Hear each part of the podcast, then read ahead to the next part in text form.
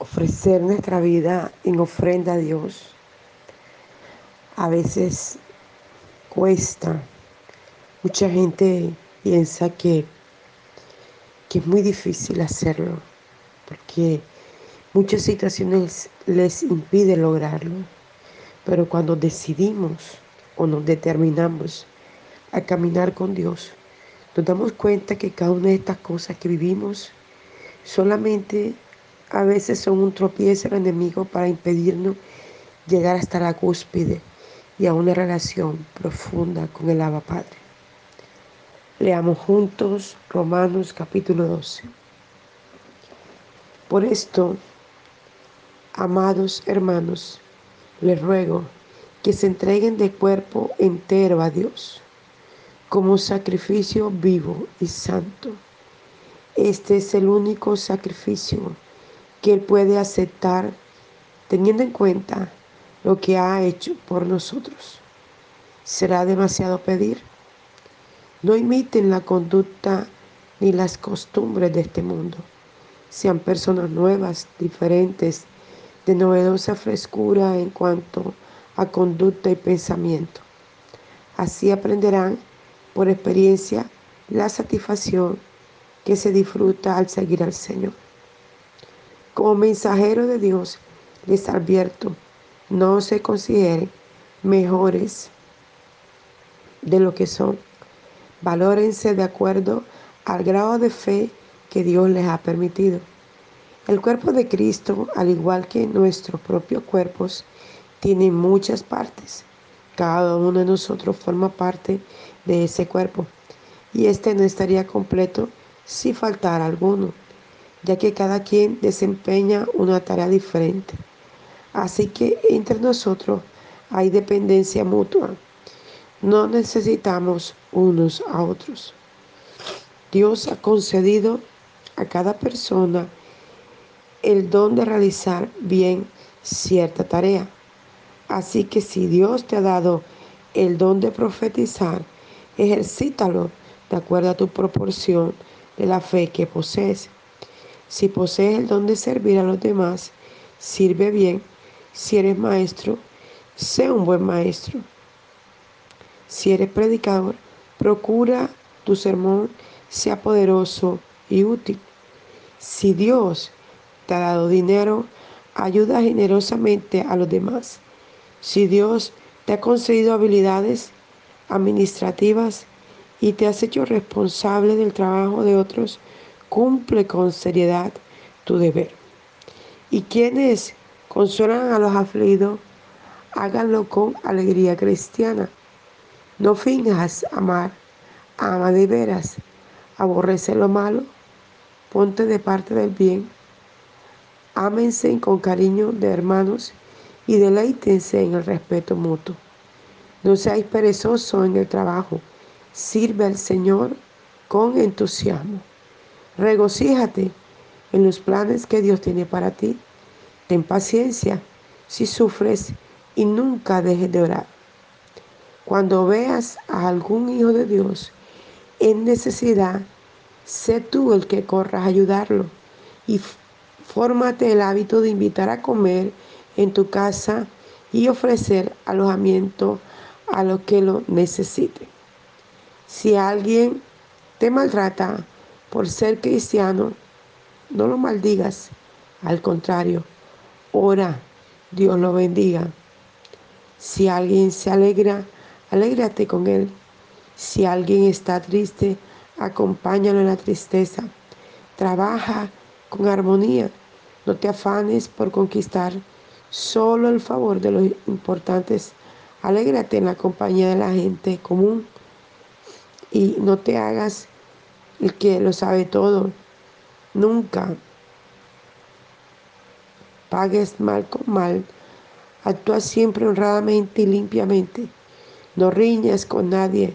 Procura en lo que te sea posible estar en paz con todo el mundo. Querido hermano, nunca tome venganza, déjasela a Dios, porque Él ha dicho que castigará a los que se merezcan. Al contrario, da de comer al enemigo. hambriento.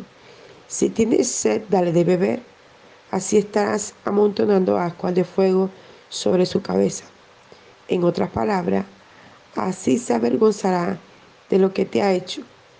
No dejes, pues, vencer por el mal, sino vence el mal haciendo el bien. Que el Señor bendiga su palabra esta mañana.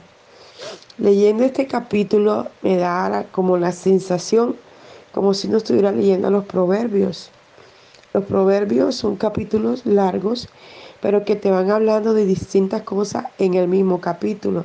Te va dando instrucciones de cómo vivir, de cómo andar, de cómo estar, de cómo realizar cada cosa. Definitivamente la escritura es un régimen de instrucciones para el Hijo de Dios para poder vivir correctamente. Vamos a desmenuzar la palabra esta mañana. Estoy usando la Biblia al día parafraseada. Quizás diga un poco diferente a la suya, pero lleva el mismo contexto. Dice en el versículo 1 del capítulo 12 de Romanos. Por esto, amado hermano, le ruego que se entreguen de cuerpo entero a Dios como sacrificio vivo y santo. Este es el único sacrificio que Él puede aceptar, teniendo en cuenta lo que ha hecho por nosotros. ¿Será demasiado pedir? Tremendo. Tremendo porque es que este em, versículo está pidiendo algo muy tremendo de cada uno de nosotros. Dice, por esto, amados hermanos, les ruego que se entregue de cuerpo. Primero a quién? A Dios, aleluya. Como sacrificio vivo y santo. Que se entreguen de cuerpo entero a Dios como sacrificio vivo y santo. Él está pidiendo que el cuerpo que tenemos sea entregado a Dios. ¿Como qué? Como un sacrificio vivo y santo. Cada día tenemos que santificarnos más. Cuando entregamos nuestro cuerpo, estamos entregando nuestra habla, nuestro pensamiento, nuestro ser. Por eso nuestros pensamientos tienen que ser transformados, renovados, cambiados. Y la manera como ellos van a ser cambiados es por la palabra. Hablando de conducta, nuestras palabras tienen que ser cambiadas. Ya no debemos hablar con palabras soeces, con palabras vulgares, con palabras de doble sentido con palabras que traen eh, eh, conceptos negativos u ofensivos. Hay palabras que eh, tienen distintas connotaciones en los diferentes países. En Colombia significa una cosa que puede ser buena y en Venezuela significa otra cosa que puede ser mala y al contrario. Por eso tenemos que tener cuidado con las palabras. Más si nosotros nos relacionamos con personas de otros países, porque a veces puede sonar como si fuera una grosería para ellos, o al contrario. Entonces debemos pedir sabiduría a Dios para saber cómo hablar. Por eso es muy importante leer la escritura, porque la escritura te cambia el léxico, la manera de hablar. Es increíble, pero yo se lo digo por mí misma. Porque al leer la escritura me he podido dar cuenta cómo mi manera de hablar, de dirigirme a los demás, cada día cambia, se hace más, eh, más puntual, más claro, eh, más respetuoso y más atento a las necesidades de las personas. Y sigue diciendo este versículo, este capítulo, dice diciendo, este es el único sacrificio que Él puede aceptar teniendo en cuenta lo que Él ha hecho por nosotros. ¿Será demasiado pedir? ¡Wow! El único sacrificio, mira esto que dice esta Biblia parafraseada. El único sacrificio que Dios recibe en nuestra vida. Porque ya le hizo el sacrificio en la cruz, ya él murió por nosotros en la cruz. Entonces el único sacrificio que recibe es la ofrenda de nuestra propia vida a Él. ¿Por qué? Porque Él la va a transformar, Él la va a renovar, Él la va a cambiar. Él la va a poner donde debe estar, en el sitio correcto, para las cosas correctas que Él necesita que esté. ¿Quién? nuestro cuerpo, nuestra vida, nuestra alma, nuestro espíritu. Esa es la gente cuando comienza y se convierte al Señor y apenas está caminando, les cuesta dificultar algunas cosas o se sorprende cuando les he enseñado algunas otras. Y si yo pensaba que era así, y comienzan a permitir, algunos no, que la palabra comienza a transformarlo y su pensamiento comienza a ser renovado.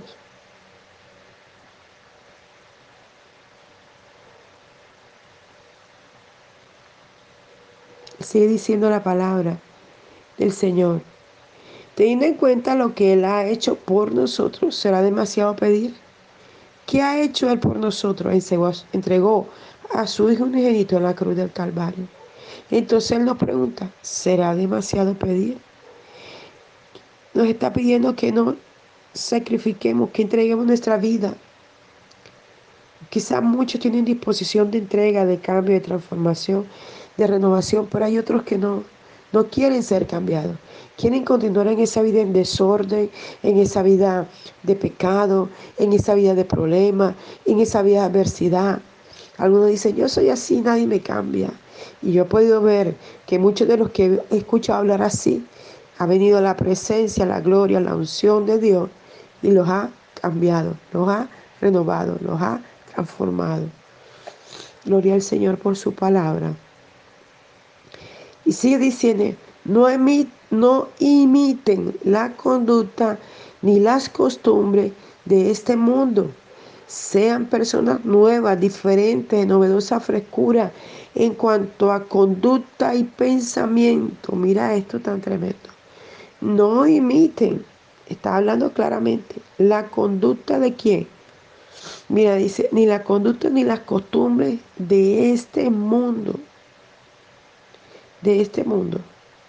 Y en la Biblia, Reina Valera 1960 dice, no os conforméis, refiriéndonos al versículo 1, no os conforméis a este mundo, sino transformados por medio de la renovación de vuestro entendimiento para que comprobéis cuál sea la buena voluntad de Dios, agradable y perfecta.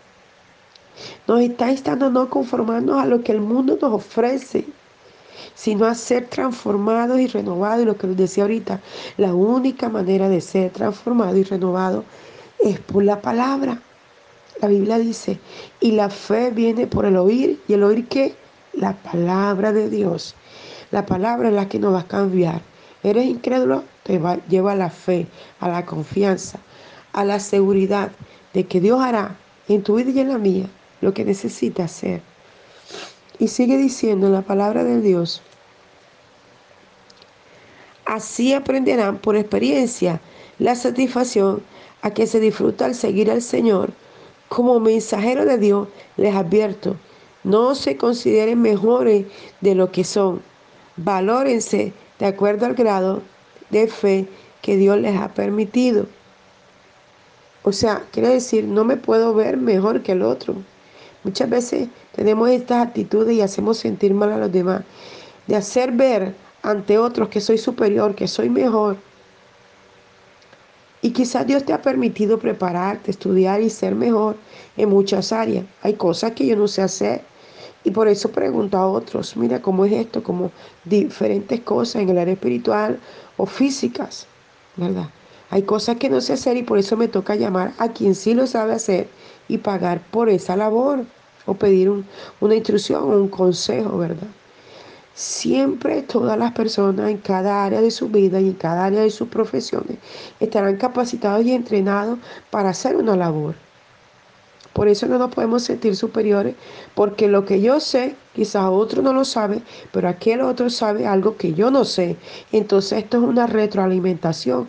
Va y viene, va y viene, y, y todos los días estamos aprendiendo. Entonces sigue diciendo la palabra, el cuerpo de Cristo, al igual que nuestro propio cuerpo, tiene muchas partes. Cada uno de nosotros forma parte de ese cuerpo y este no sería completo si faltara alguno, ya que cada quien desempeña una tarea diferente. Tremenda. Cada uno desempeña una tarea diferente. Yo puedo saber de albañilería porque de pronto veo cómo trabajan los albañiles, pegan un bloque, preparan la mezcla, ¿verdad? La tiran al piso para hacer el piso, cogen una llana y llanan el piso, miden, ponen un, un aparatito que va mostrando si está bien nivelado. Eso es lo que yo sé de albañilería. Pero si usted me dice que le haga una casa, un edificio, no voy a poder saber hacerlo, porque yo no sé hacer los cálculos, yo no sé cómo se hace eso. Lo que sea albañilería es lo que yo veo. Pero si usted a mí me pregunta de educación preescolar, porque soy licenciada, entonces tendré no la totalidad del conocimiento, pero tendré un conocimiento que podré darle. Si usted me pregunta de medicamentos, podré enseñarle porque soy técnico en servicio farmacéutico y podré explicarle algunas cosas porque quizá usted no sabe cómo se toma un medicamento, cada cuánto se toma, qué reacción alérgica produce, ¿verdad? ¿Para qué sirve? Entonces, cada uno estamos preparados en nuestra área.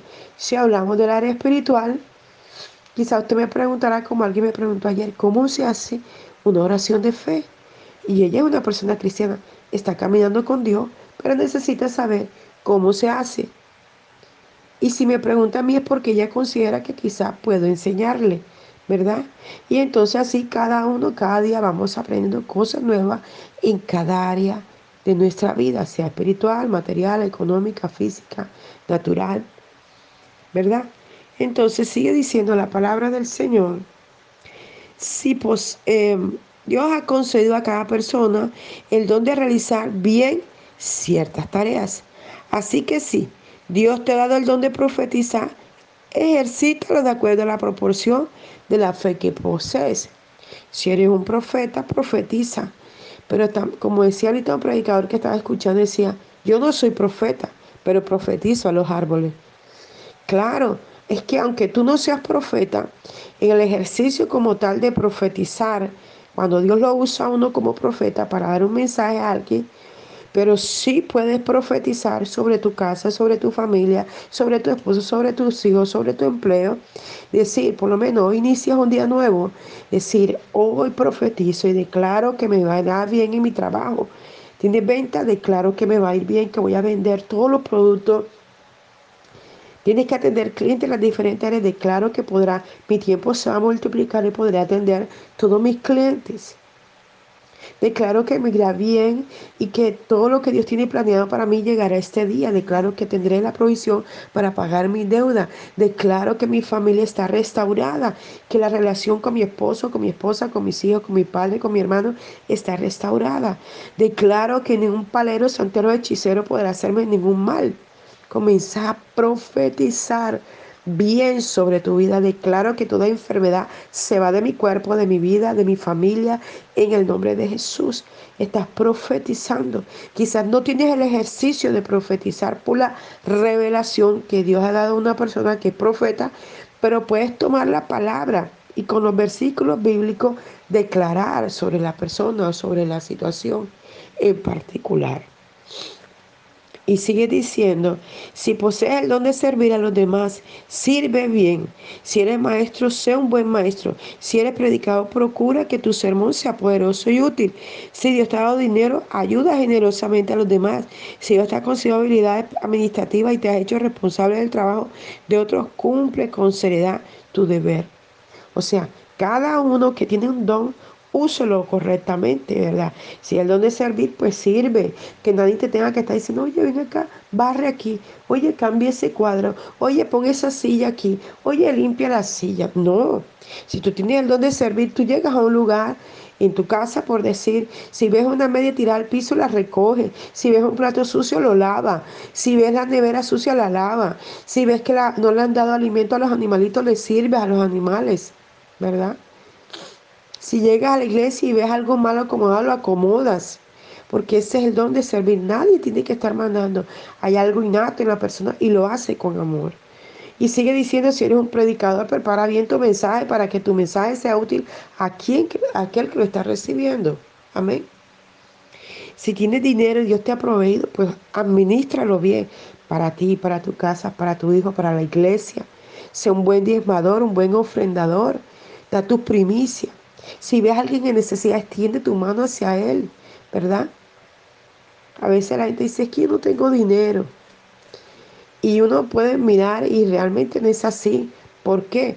Porque aunque no tengamos trabajo, aunque no tengamos empleo, aunque no tengamos un negocio, siempre Dios trae provisión a nuestra vida, a nuestra casa. Y siempre podremos ser fieles diezmadores. Hay mujeres que me dicen, es que yo no compro nada en mi casa porque el que lo trae mi esposo trae el mercado ya. Cuando yo voy a quiero ver, ya él trae el mercado de cada cosa porque él sabe lo que aquí se necesita.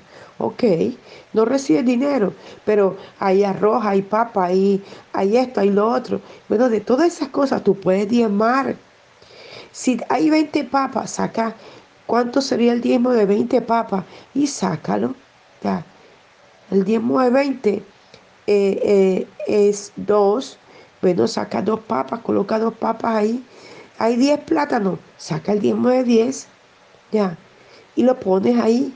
Hay 20 libras de arroz, saca el diezmo de esas 20 libras. Cuando tú vengas a ver, el domingo vas a poder llevar un mercado que va a poder bendecir a una persona que lo necesita. ¿Verdad? Te traen cuatro jabones, siembra uno, ¿cierto? Y así en cada cosa, y podrás bendecir la obra del Señor y al hermano necesitado. A veces que el enemigo nos ciega y no, queremos, y no nos quiere dejar ver, ¿verdad? O muchas veces nosotros no queremos ver. Entonces, cuando no somos fieles a Dios en nuestros diezmos, ofrenda y primicia, se retienen las bendiciones. Por eso la Biblia dice que, que es mejor dar que recibir. Y de esto sí soy experta. Cada vez que doy, viene más. Cada vez que doy, viene más. Cada vez que doy, viene más. Él cubre mi necesidad. Él sabe de que tengo necesidad. Yo doy y Dios usa a otras personas para bendecirme en mi necesidad. Y seguimos leyendo la palabra del Señor. Dice, háganlo con alegría, no finjan el amor, sino háganlo de veras. Aborrezcan lo malo y Ámense con cariño los hermanos y deleítense con el respeto mutuo. Respetémonos cada día, cada uno nuestros pensamientos, respetémonos cada cosa y las cosas van a funcionar de una manera diferente para la gloria del Señor. Gracias Padre por tu palabra, que cada día nos edifica, nos exhorta, nos corrige, nos ayuda, nos levanta, nos da fuerza, ánimo pronto, Señor. Que podamos practicar tu palabra y dejar que ella nos transforme y nos cambie y nos renueve, Señor. Les habló la apóstol Janet Rentería. Apóstol por la misericordia y la bondad de Dios, no porque lo merezca. Gracias te doy a ti, oyente, que cada día procuras escuchar esa palabra que es Dios quien la revela y la trae a nuestro corazón. Mil bendiciones esta mañana que el consuelo del Espíritu Santo esté en tu corazón y que toda provisión que te haga falta llegue a tus manos y Dios te multiplique en grande manera lo que siembra sobre otros. Un abrazo fuerte en la distancia.